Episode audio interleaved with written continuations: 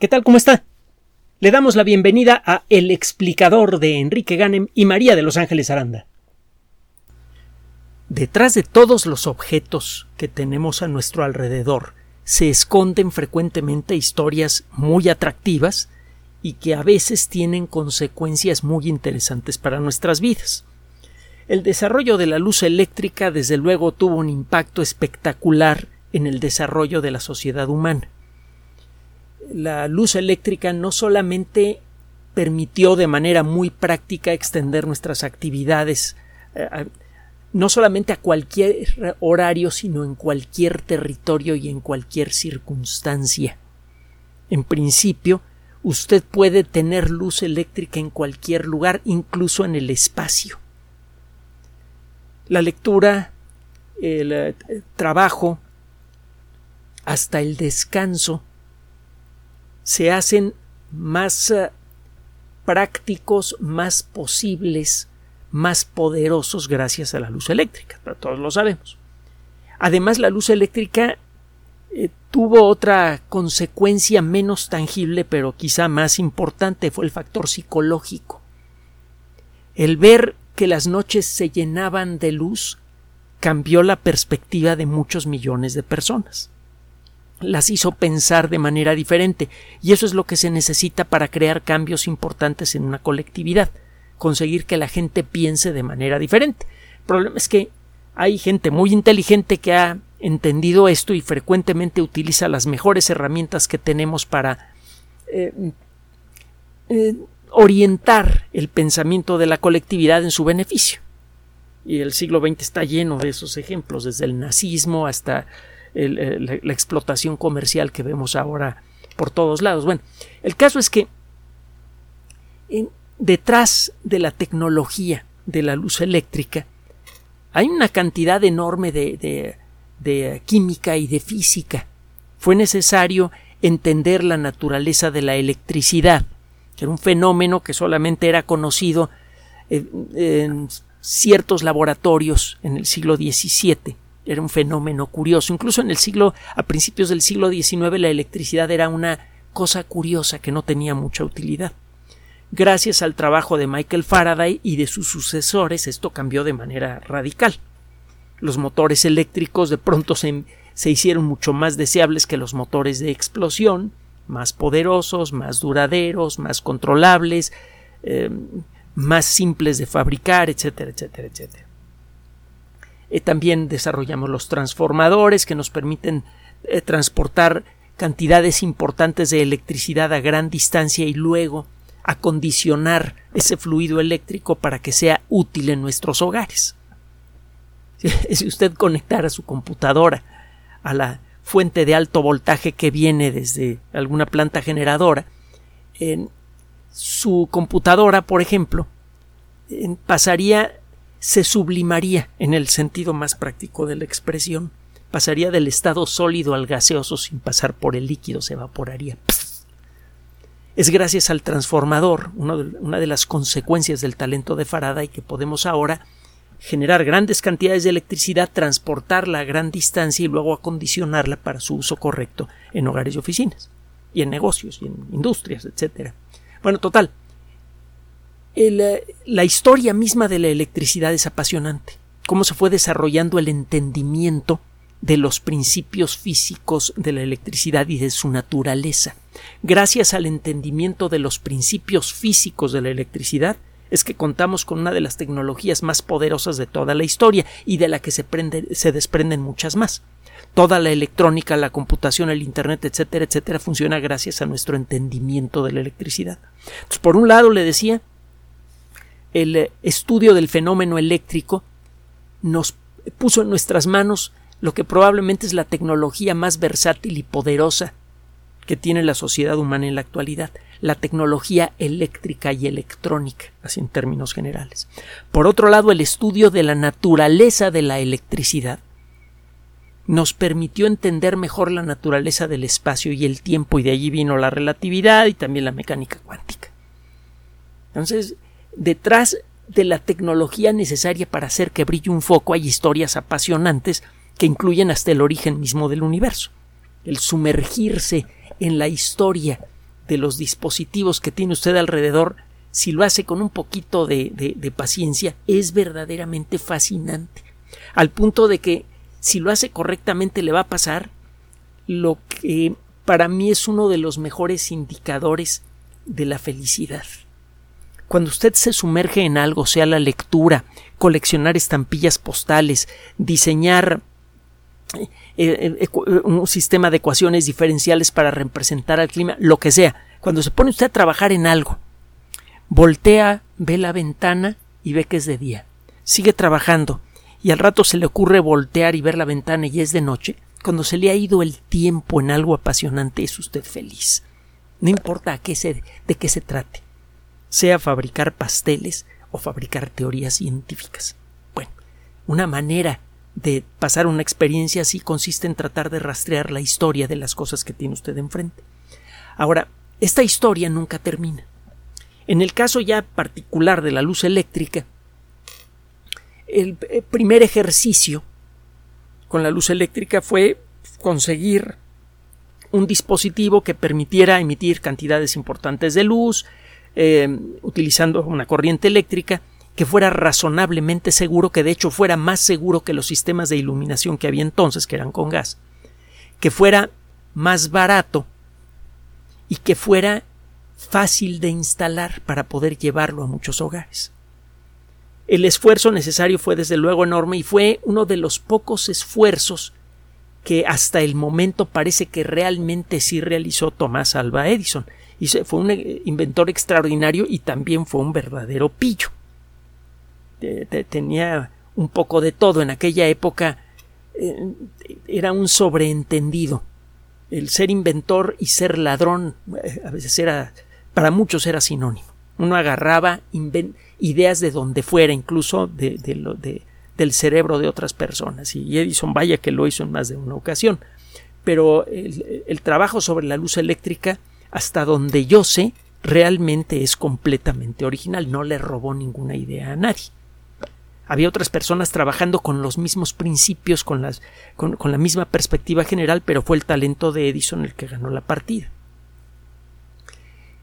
Pasan los años y desarrollamos nuevas técnicas para producir luz, utilizando menos electricidad, la misma cantidad de energía puede producir mucho más luz si utiliza usted la técnica fluorescente. Estos tubos largos que tienen eh, adentro un poquito de mercurio, cuando hace usted pasar electricidad por, por este vapor de mercurio, el, el mercurio emite luz ultravioleta, esa luz ultravioleta es atrapada por el polvito que está adentro en la cara interna de estos tubos huecos largos y ese polvito convierte la luz ultravioleta en luz visible, en luz blanca. Estos focos fluorescentes generan la misma cantidad de lúmenes, la misma intensidad luminosa que un foco que tiene cuatro veces más potencia. Si un foco convencional gasta, en términos generales, cuatro veces más energía que un foco fluorescente, con la misma potencia luminosa. Nos brincamos muchas etapas y viene la luz LED. Los primeros LEDs eran unos foquitos pequeños con eh, eh, eh, una capacidad de emisión verdaderamente ridícula, servían más bien como indicadores. Los primeros LEDs que yo recuerdo eran rojos, luego aparecieron los verdes, los azules, los amarillos. Y pues sí, son Er, eran foquitos bonitos que eh, servían para decidir cuándo estaba prendido o apagado un dispositivo, por ejemplo. No fue sino hasta la llegada de los LEDs de alta intensidad, cuya historia nos tocó narrar en eh, Ángeles y un servidor. Fuimos acompañando el desarrollo de la tecnología hasta que llegó al mercado en forma espectacular. Y en la actualidad, pues hay que ser muy tonto en la mayoría de los casos para poner un foco incandescente por la cantidad de energía que gasta. Un foco incandescente típico gasta entre 8 y 9 veces más, más energía que un foco LED de la misma intensidad. Los focos LED de buen diseño, correctamente instalados en ambientes en donde no se sobrecalienten, pueden durar mucho más que un foco eh, de filamento y el costo de los focos LED, aunque todavía es algo elevado, ciertamente se ha reducido con el paso de los años. El, de, el descubrir cómo hacer focos LED involucró entender a profundidad cómo funciona eh, el, proceso de emisión de luz, hubo que meterse con la mecánica cuántica, el buscar materiales semiconductores apropiados, es decir, materiales que en ciertas circunstancias permiten el paso de la electricidad y en otras no. El mismo material a veces conduce electricidad y a veces no. Es algo que no ve usted con el metal que siempre conduce la electricidad o los plásticos eh, típicos que nunca la conducen. Semiconductor a veces sí y a veces no. Bueno, fue necesario entender bien la naturaleza de los semiconductores, eh, aprender detalles oscuros de la forma en la que un material sólido puede utilizar la electricidad para convertirla en luz. A partir de ese conocimiento fue necesario buscar qué elementos químicos y en qué cantidades son necesarios para contaminar cuidadosamente al, corazón de un LED para que este LED pueda convertir una pequeña cantidad de electricidad en una gran cantidad de luz visible. El hacer focos LED de alta intensidad involucró mucha investigación sobre química, sobre física cuántica. Pues, fue un trabajo de veras sabroso y muy largo. Y ahora gozamos de luz LED de muy buena calidad, con eh, focos de distintas marcas, de distintas calidades, de distintas intensidades, de distintas tonalidades. En los últimos años nos ha empezado a quedar claro que hay un detalle de los focos LED que puede tener un efecto negativo en nuestra salud. El efecto muchas veces es tan sutil que casi nadie lo nota, pero hay gente a la que sí le afecta esto. Algunas personas reportan que cuando eh, utilizan luces LED en la noche les cuesta trabajo eh, eh, conciliar el sueño. Lo mismo pasa si usted tiene una pantalla electrónica cerca de usted durante la noche, un televisor de pantalla plana, una computadora personal, un teléfono celular, una tablet. Todos estos dispositivos utilizan luz LED. Atrás de los, eh, de los televisores, en, la parte trasera de los televisores eh, de pantalla plana, tiene usted un arreglo de LEDs blancos y enfrente tienen un difusor generalmente de plástico con características cuidadosamente calculadas y la imagen que usted ve es como una transparencia en movimiento que es generada en una pantalla de cristal líquido. El cristal líquido no emite luz. Es como una transparencia animada. ¿Se acuerda de las transparencias? Que algunos de ustedes a lo mejor ni saben lo que es una transparencia, pero bueno, de la época de la fotografía química. El caso es que cuando usted tiene cerca una pantalla de computadora, de teléfono celular, de tablet o una lámpara LED en su casa, puede llegar a tener problemas para conciliar el sueño. Y esto es consecuencia de un aspecto de nuestra fisiología que apenas hemos empezado a entender en las últimas décadas. Fíjese cómo va el rollo. Empezamos a hablar de química, de física básica, luego de mecánica cuántica, etcétera, etcétera, para entender y mejorar la tecnología luminosa. Ahora para mejorarla aún más vamos a incorporar a la neurofisiología, una disciplina que aparentemente no tiene nada que ver con el, el saber cómo construir focos. Pues bueno, acaba de aparecer un reporte en una revista de la Asociación Química Americana, la ACS American Chemical Society, que es una organización que tiene ya muchos años de existir y tiene un prestigio enorme tiene varias revistas muy interesantes, especializadas en distintos temas. Una de estas revistas se llama Omega. ACS Omega. Busque usted el término en Internet si tiene interés. Esta revista publica trabajos que tienen que ver con la química, aunque el tema general parezca no tener que ver con la química. Por ejemplo, la neurofisiología y los LEDs a lo largo de miles de años, más bien, si somos más, más precisos, a lo largo de millones de años, nosotros y nuestros ancestros incluso los más remotos, hemos desarrollado una serie de procesos metabólicos que cambian de intensidad a lo largo del día. A ciertas horas del día, el ritmo de las reacciones químicas que encuentra usted en el cerebro, en los músculos y en otras partes del cuerpo, del sistema digestivo, etcétera, es muy alto. eso hace que las células que pertenecen a esos elementos de nuestro cuerpo estén muy activas también. Si está muy activo el sistema nervioso, pues estamos despiertos, preparados para trabajar, nos podemos concentrar con facilidad, etcétera, etcétera. A lo largo del día esto cambia. Poco a poco, la concentración de ciertas hormonas comienza a disminuir. Esto reduce nuestra capacidad para el trabajo físico, empieza a reducir nuestra capacidad para la concentración y como consecuencia de todos estos procesos a cierta hora nos da sueño. Esto tiene que ver con la producción de ciertas hormonas que en algunos casos promueven la actividad física y en otros casos la inhiben.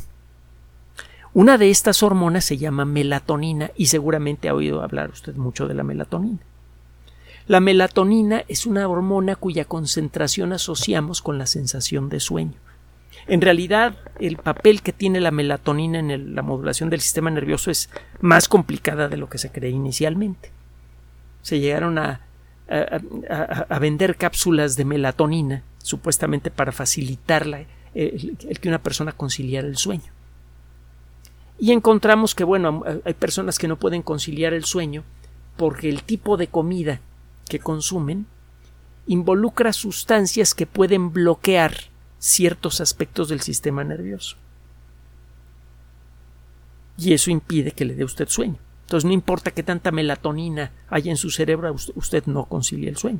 Puede sentirse mal, pero no se va a dormir. Y no es el único caso. Hay eh, muchos casos de científicos famosos que eh, duermen tres, cuatro horas diarias, juegan al tenis, eh, se trepan a montañas y hacen toda clase de locuras y hacen trabajos además que luego ganan el premio Nobel. Bueno, el caso es que una vez que, eh, desconsidera usted estos casos extremos de la gente que duerme poco o de la gente que duerme mucho como Einstein, que se llegaba a echar a veces 12 horas al día, encontrará usted que la mayoría de nosotros dormimos entre 7 y 8 horas diarias.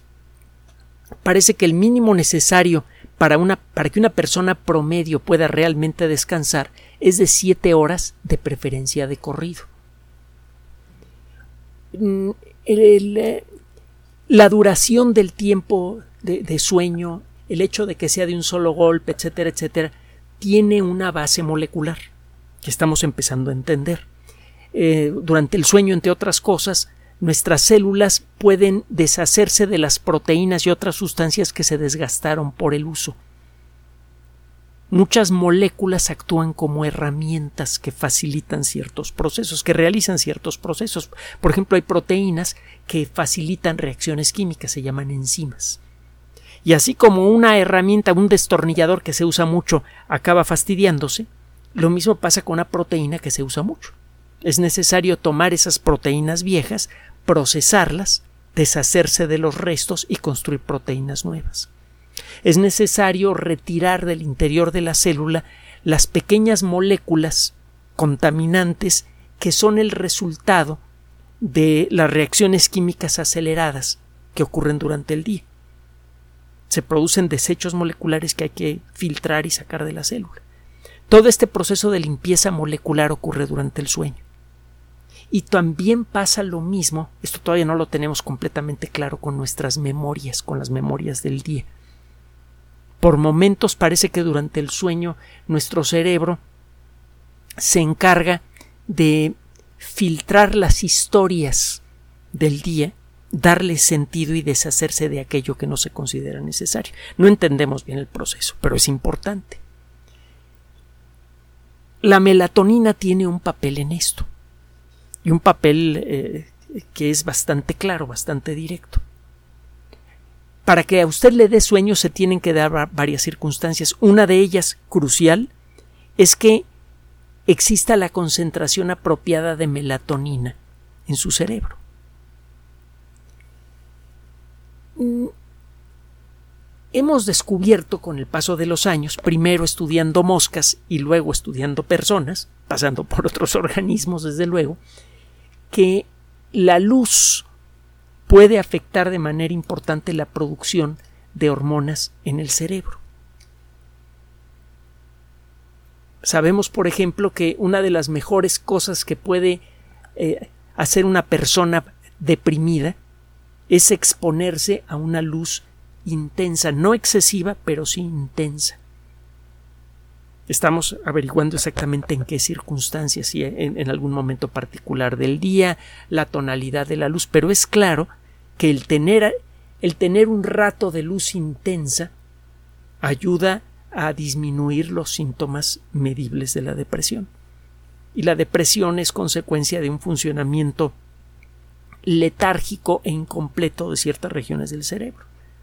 Obviamente, la luz tiene algún efecto en la operación molecular de nuestro cerebro. Además, es posible medir cómo la luz puede llegar a activar la producción de ciertas hormonas. Vaya, hasta en personas ciegas, pero que conservan todavía su nervio óptico y que funciona el nervio óptico, la luz tiene un efecto tangible en su carácter. Entonces, eh, existe una liga estrecha entre la luz que entra a nuestros ojos y el funcionamiento molecular del cerebro. Eh, tiene tiempo que se sospecha que existe una liga directa entre ciertos colores de luz y la producción de melatonina.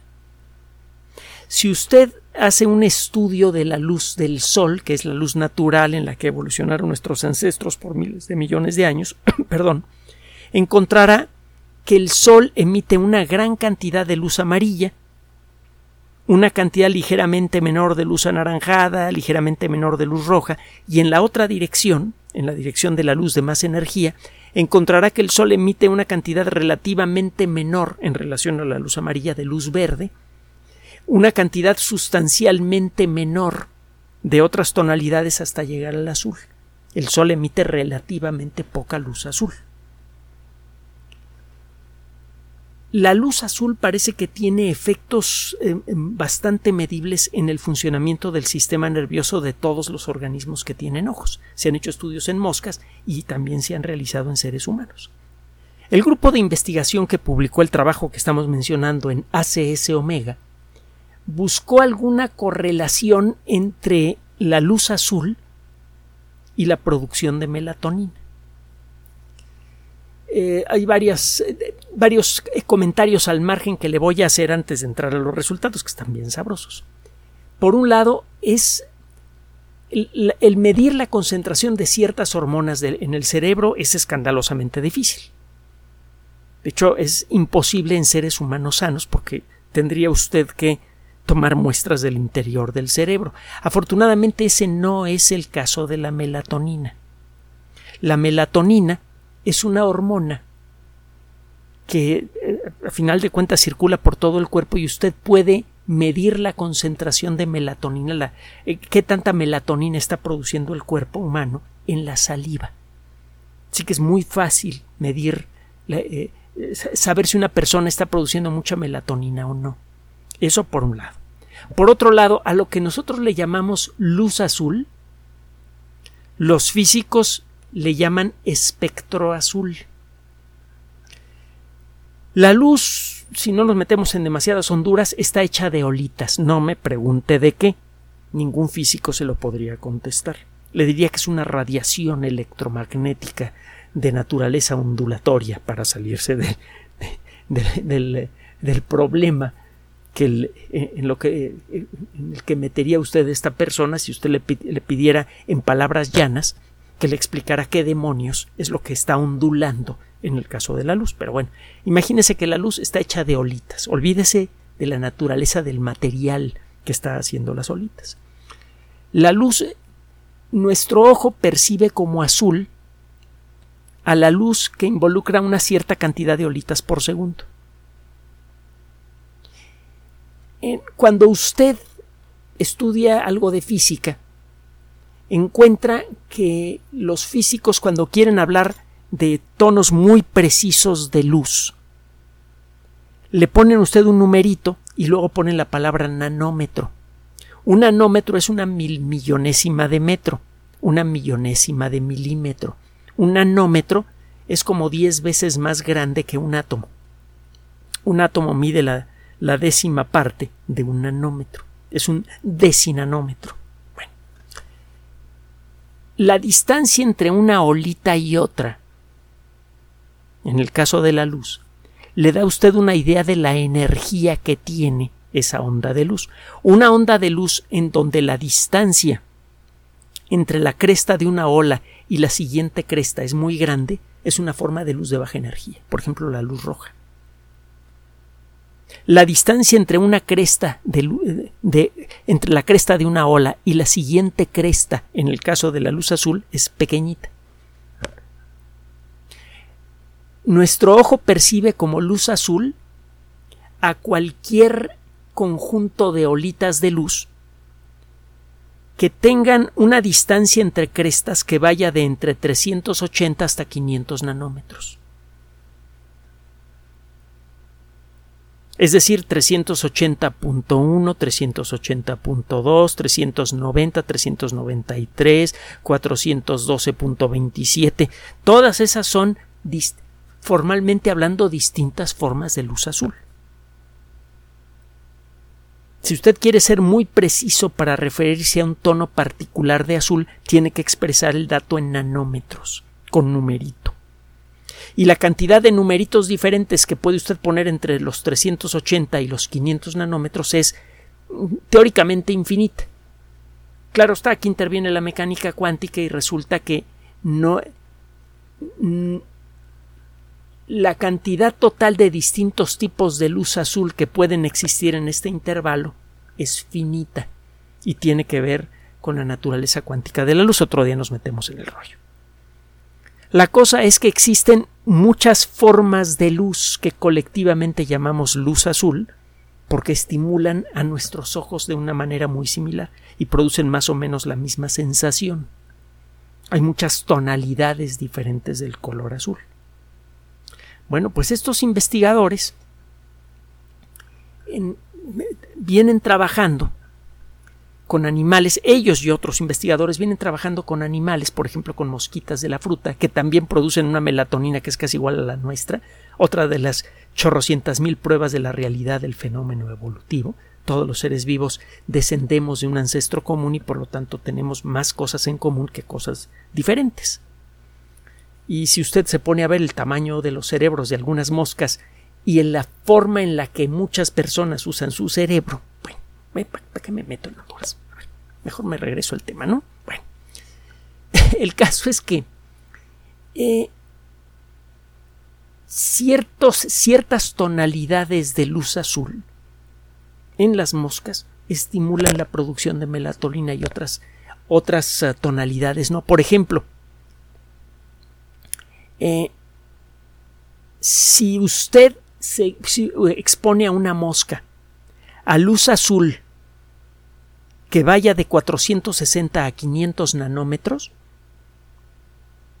a la luz ya no tan azul y que comienza a convertirse poco a poco en verde, esas formas de luz en las moscas, por alguna razón que no entendemos bien, eh, bloquean la producción de melatonina. Si usted se expone a una luz con características diferentes, bueno, usted expone una mosca a luz azul con características diferentes que no caiga en ese rango, digamos 450 nanómetros, las mosquitas producen su melatonina de manera normal. ya que estábamos hablando de la evolución, somos más parecidos que diferentes. Pasará lo mismo en seres humanos, pues estos investigadores eh, desarrollaron eh, con la amiga de, eh, con, perdón, con sus amigos los cuánticos dos focos LEDs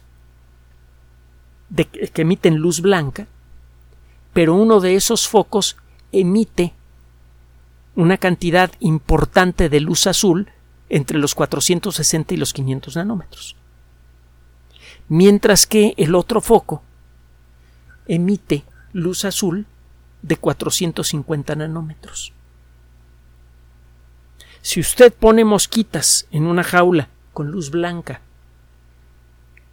acuérdese que la luz blanca es la mezcla de, muchas tonalidades diferentes de, luces de colores.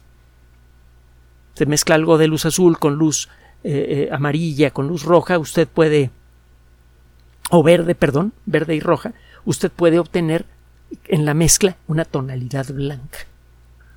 Bueno, si la luz azul que utiliza usted para hacer esa mezcla, para que tenga usted a final de cuentas luz blanca, tiene una, eh, eh, una tonalidad que va de 460 a 500 nanómetros, las mosquitas producen melatonina.